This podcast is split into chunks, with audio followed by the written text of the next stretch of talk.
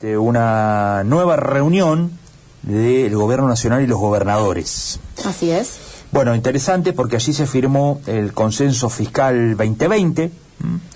El ministro del Interior, Guado de Pedro, dijo que el consenso fiscal es la expresión de la vocación de diálogo y unidad del Gobierno Nacional y de las provincias al acompañar al presidente Alberto Fernández en la firma del acuerdo que fue respaldado de manera unánime por las provincias argentinas a la reunión que faltó este, la Ciudad de Buenos Aires, el gobierno de la Ciudad de Buenos Aires. Exacto. Que viene, sabemos todos, con este, ciertas diferencias notorias con el gobierno nacional, especialmente a partir de la decisión de quitarle algo que le había sido otorgado durante el macrismo en materia de recursos a la Ciudad de Buenos Aires. En ese marco, eh, de Pedro resaltó que tanto Nación como las provincias trabajan unidas y sin distinciones partidarias para ocuparse de los problemas de la gente, dijo el ministro del Interior, que fue uno de los que estuvo en Río Cuarto para los festejos del triunfo electoral de aquí del intendente Juan Manuel Llamosa, recordamos, junto con el jefe de gabinete de la Nación, Santiago Cafiero, y el ministro de Obras Públicas de la Nación también, Gabriel Catopodi, fueron los tres que desembarcaron en Río Cuarto para los festejos el domingo de la semana pasada. Bueno, vamos a hablar del consenso fiscal y de esto que se firmó este último viernes eh, y de algunas cosas que se dijeron allí, especialmente que señaló el ministro Guzmán. ¿eh? Está con nosotros Silvina Batakis, es secretaria de Provincias del Ministerio del Interior de la Nación. Muchos la recordarán por su paso por el Ministerio de Economía de la provincia de Buenos Aires en la época del gobierno eh, de Daniel Scioli. ¿eh? Bueno, Silvina eh, ya está en comunicación con nosotros y la estamos saludando. Silvina, ¿cómo va? Buen día. Hola, buenos días, ¿cómo están ustedes? Bien, muchísimas gracias por atendernos. Bueno, Primero, eh, ¿de qué se trata este consenso fiscal? ¿Qué busca? ¿Por qué se firmó? ¿Qué, van a, qué va a permitir de aquí para adelante? Sí, si me permitís, eh, en primer lugar, felicitarlos por el ejercicio de la democracia. La verdad mm. que eso siempre siempre da alegría, así mm. que felicitarlos en primer lugar por eso. Y el consenso fiscal, como como bueno como ustedes decían eh, en palabras de, de Guado de Pedro, del ministro de Interior, fue el resultado de un diálogo que nosotros venimos teniendo, por supuesto, desde inicio de la gestión, por mandato y guía del presidente Alberto Fernández, en particular este consenso fiscal hace aproximadamente dos meses, que desde el Ministerio de Interior venimos dialogando con cada uno de los gobernadores, los ministros de Economía y de Hacienda de todas las provincias, sin distinción partidaria, para llegar a un acuerdo. Mm. La verdad que mm, es el resultado de ese diálogo. Nosotros nunca trabajamos con la imposición, sino que mm, sí el puntapié inicial lo dimos nosotros desde el ministerio y luego fuimos recibiendo y receptando y dialogando y consensuando, por eso la palabra consenso de este de este producto que sale firmado el viernes, eh, que bueno, que fue el resultado de trabajar con todas las jurisdicciones. Nosotros trabajamos con las 24 jurisdicciones, la única jurisdicción que no estuvo presente ese día fue el gobierno de la ciudad de Buenos Aires, eh, incluso dos provincias que no tienen no tienen obligación de firmarlo porque no firmaron el consenso fiscal del año 2017 y esto viene a ser una adenda de ese consenso que son La Pampa y San Luis.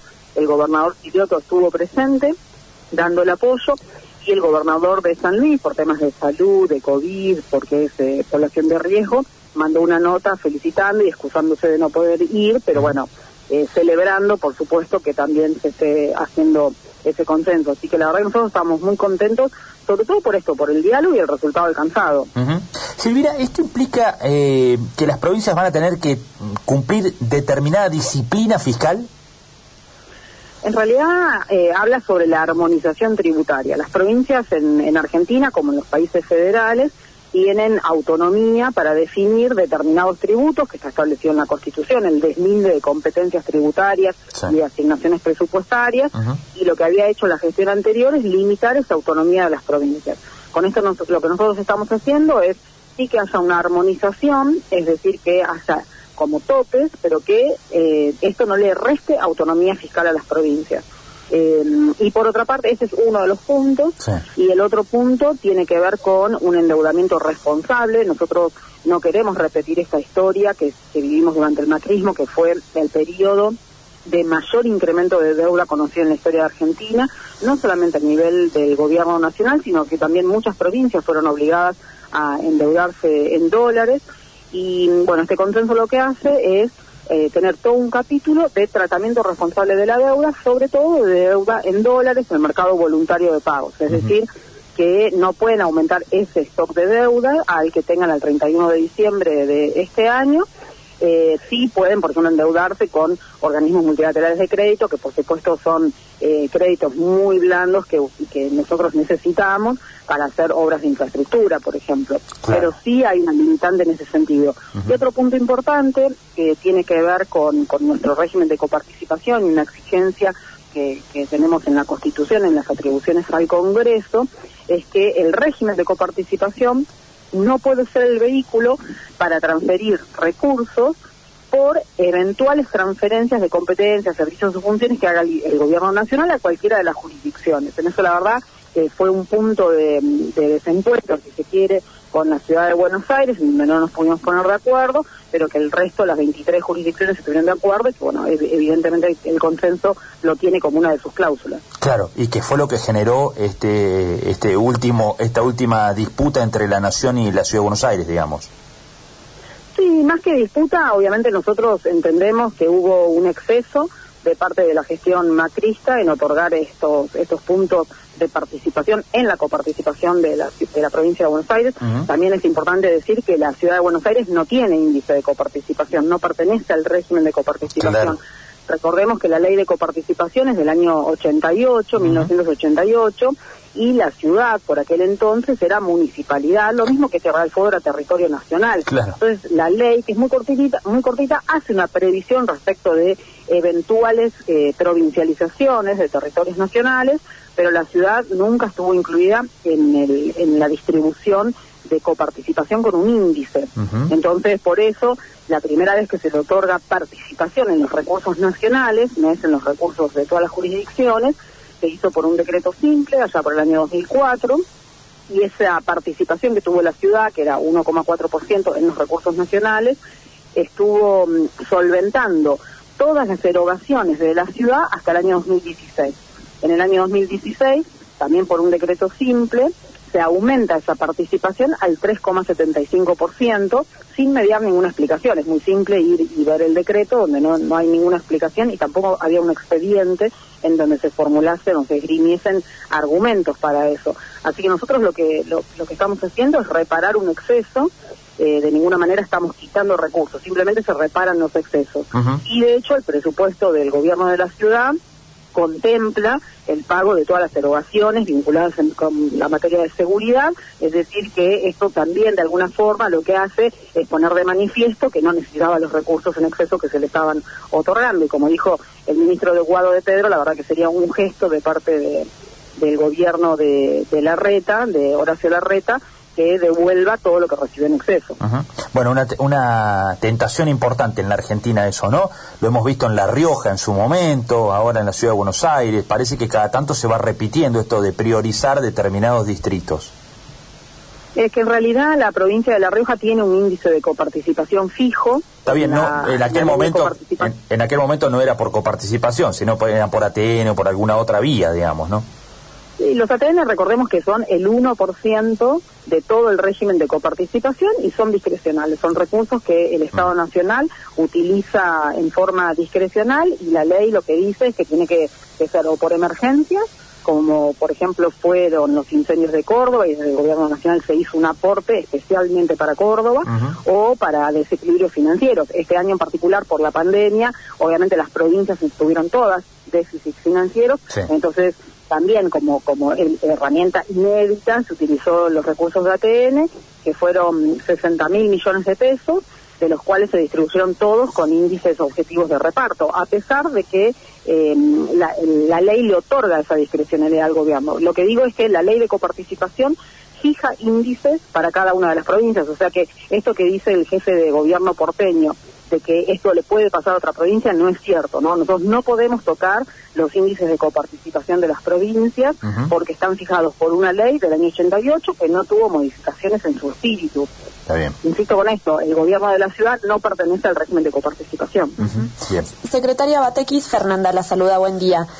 Mm, ¿Cómo está Fernanda? Le quería preguntar si durante bueno la reunión del viernes, en la que estuvieron, como usted bien dijo, casi todos los gobernadores presentes, se pidió desde las provincias o el, debate al menos de la suspensión de las PASO. Mira, entiendo, yo bueno, estuve con los gobernadores, por supuesto en, en ese momento en el Museo del Bicentenario en la Casa Rosada, pero entiendo que después de eso estuvieron almorzando con el presidente y también con el ministro Guado de Pedro, que tiene la responsabilidad tras el Ministerio de Interior de planificar las elecciones, y entiendo que hubo un diálogo en ese sentido, y por supuesto el ministro de Pedro y Alberto Fernández son personas de diálogo que van a aceptar las sugerencias de cada uno de los gobernadores y las van a evaluar. Entiendo que hay ahí una una preocupación respecto de la campaña de vacunación por el COVID y la coincidencia eventualmente con lo que sería la organización de las PASO. Eh, pero eh, por ahora no hay definiciones tomadas, pero sí mucho diálogo. Bien, bien. Y lo otro que le quería preguntar es, a partir de esto, bueno, de esto que usted explicó, que incluye el consenso fiscal, es, eh, bueno, ¿qué acompañamiento realizan desde el Ministerio del Interior para que las provincias cumplan con todo esto? Van, hacen, por ejemplo, me imagino tal vez auditorías periódicas o cómo las provincias van rindiendo cuenta de eh, este endeudamiento responsable, estos topes tributarios que usted explicó.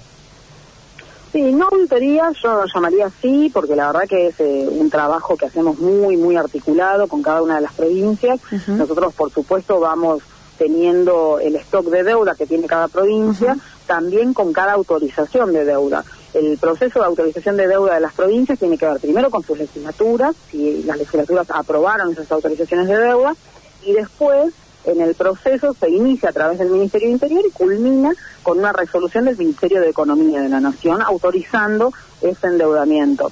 Entonces, eh, por supuesto, cuando uno tiene esa autorización de endeudamiento, ya va viendo la evolución de ese endeudamiento, si es en pesos, si es en dólares, con qué tipo de instrumentos, si es dólar link, si es con CER, si son mercado voluntario en dólares, si son, no sé, Banco Mundial, BIP, lo que fuese. Pero además de eso, como todos ustedes saben, en abril es la fecha límite para todas las provincias, en, adentro de sus provincias, ¿no? Esto es dentro de los procesos burocráticos provinciales, de presentar eh, la ejecución que tuvieron el año anterior. Y ahí en ese sentido, eso también se presenta al gobierno nacional y con eso uno ve cómo, cómo van las cuentas fiscales, ¿no? Cómo, cómo va la, eh, la salubridad de las cuentas fiscales. Eh, pero no es auditoría, sino que la verdad venimos trabajando re bien con, con cada una de las provincias. Eh, el último tema que le quería consultar es algo sobre lo que mencionó y viene hablando, que es el tema de la deuda en dólares de las provincias. Córdoba es una que tiene una abultada deuda en dólares y que creció fuerte en los últimos cuatro o cinco años. ¿Cómo ve esa situación de Córdoba con, con la deuda en dólares? Este, si es manejable o no, qué, qué valoración hacen, porque incluso el propio este, ministro de Economía, Martín Guzmán, se refirió allí este, a los distritos que están fuertemente endeudados en moneda extranjera, ¿no? Sí, lo, lo saludable para las finanzas es emitir eh, en pesos mm. siempre y cuando sea para obra pública, ¿no? La verdad que vivir endeudado es postergar impuestos futuros, ¿no? Eh, y cuando es en dólares o en cualquier otra moneda extranjera, no en euros, en yenes, en, lo que fuese, eh, uno lo que tiene que saber es que la macroeconomía argentina hace que después esas deudas en dólares se lleven muchísimos pesos de los presupuestos. Entonces, todo lo que uno querría destinar, por ejemplo, a educación, a cloacas, a vivienda, no puede hacerlo porque se lo llevan los intereses de la deuda que van hacia el exterior. Entonces, el, manejo responsable de la deuda tiene que ver primero con que efectivamente vayan para agrandar el espacio productivo y ese espacio productivo naturalmente agranda el espacio fiscal, es decir, tener primero los pesos para poder hacer el repago. Mm. Y después, si esos pesos tienen que ir a comprar dólares, los dólares en Argentina tienen una sola una, una sola cuenta, que es el ingreso por las exportaciones, meteado de de las importaciones que, que hace el país. Es la única cuenta, no hay otra fuente de financiamiento en dólares. Entonces, por eso tiene que haber mucha articulación. La provincia de Córdoba en particular tiene un vencimiento ya en, unos meses eh, y entiendo que está trabajando en una reestructuración de deuda, eh, lo cual por supuesto nosotros celebramos porque necesitamos que por lo menos el año 2021 sea el año en donde nosotros podamos volcar todos nuestros recursos y las asignaciones que hagamos en forma muy articulada, planificada y eficiente a recuperar la economía. Si bien la proyección económica de, que vamos a crecer el año que viene 5,5%, quizás un poquito más, es muy buena, la verdad que todo lo que podamos hacer para agrandar el espacio productivo de Argentina y con eso generar puestos de trabajo, bienvenido, porque por supuesto esta pandemia va a dejar vacas flacas a nivel nacional, a nivel provincial y a nivel municipal. Claro. Eh, la última, las provincias no se van a poder volver a endeudar en dólares en el corto plazo. No pueden aumentar el stock de deuda en dólares que tengan al 31 de diciembre, con lo que yo decía, viste algunas excepciones si se van a endeudar con organismos bilaterales, obviamente sí, tal cual. eh, si tienen eh, alguna reestructuración de deuda en donde los intereses tengan que formar parte del capital, obviamente eso también va a estar permitido porque está en el marco de una reestructuración. Entonces hay algunas excepciones, pero básicamente estamos apuntando a que no se pueden emitir títulos públicos en el mercado voluntario, que es esos títulos que se emitieron al 10, 12% en algún momento en varias provincias o a nivel nacional, que son tasas muy altas, sobre todo con la liquidez que hay en el mundo. Eh, las tasas son muy bajas y Argentina sigue pagando tasas muy caras y nosotros necesitamos esos recursos para el crecimiento de la economía argentina. Bien. Silvina Batakis, muchísimas gracias por estos minutos, ha sido muy amable. No, por favor, un gusto. Chao, chao. Muy amable, adiós. La secretaria de Provincias del Ministerio del Interior de la Nación, Silvina Batakis, una de las que estuvo allí en la parte artesanal del acuerdo, ¿sí? que por ahí no es la cara de la foto, pero sí es la que está trabajando en los números y demás de este consenso fiscal que se firmó el viernes pasado entre el gobierno nacional y las provincias. Acá va a haber un límite concreto a la, nueva deuda en dólares. No se la van a permitir, digamos, ¿no? Este, quieren tener un control allí, un límite, eh, de alguna manera este, tratar de ir manejando la deuda que ya tienen asumida las provincias. El caso de Córdoba tiene deuda tomada en dólares de los últimos cuatro o cinco años, donde se abrió una ventana de financiación internacional importante y hubo avales de la nación y se tomó mucha deuda en dólares. Eh, desde la provincia se explica que esa deuda en dólares fue para desarrollar determinadas obras de infraestructura y demás se mencionan los gasoductos troncales, algunas obras viales, etcétera, eh, pero lo cierto es que la deuda está, ¿eh? y está en dólares, y la Argentina viene sufriendo una, devaluación, una devaluación casi constante de goteo desde, este, le diría desde agosto del año pasado hasta esta parte significativa, por lo cual esa deuda en dólares se va llevando cada vez más pesos, y esto naturalmente que preocupa y mucho, y eh, se intenta poner algún tipo de límite y de orden. Este, estos consensos fiscales generalmente lo que buscan es cierta disciplina fiscal de las provincias, porque las provincias también terminan constituyendo en conjunto, bueno, un volumen significativo que también tienen su relevancia después en las cuentas públicas totales. Bueno, este, tratar de controlar esto es lo que intenta, especialmente estaba sentado allí el ministro de Economía de la Nación, Martín Guzmán, que hizo especial hincapié en esto de la deuda en dólares de las provincias. ¿eh? Este, utilizó parte de los pocos minutos que habló para hacer referencia a eso y dijo, esto atenta contra el federalismo, que determinadas provincias se endeuden fuertemente en dólares. ¿Mm? Bueno, un llamado de atención del propio ministro que estaba junto al presidente de la Nación, estaba sentado en el medio, y del otro lado, Eduardo Guado de Pedro, el ministro del Interior, eh, de quien depende justamente Silvina Batakis, con quien acabamos de hablar hace un minuto.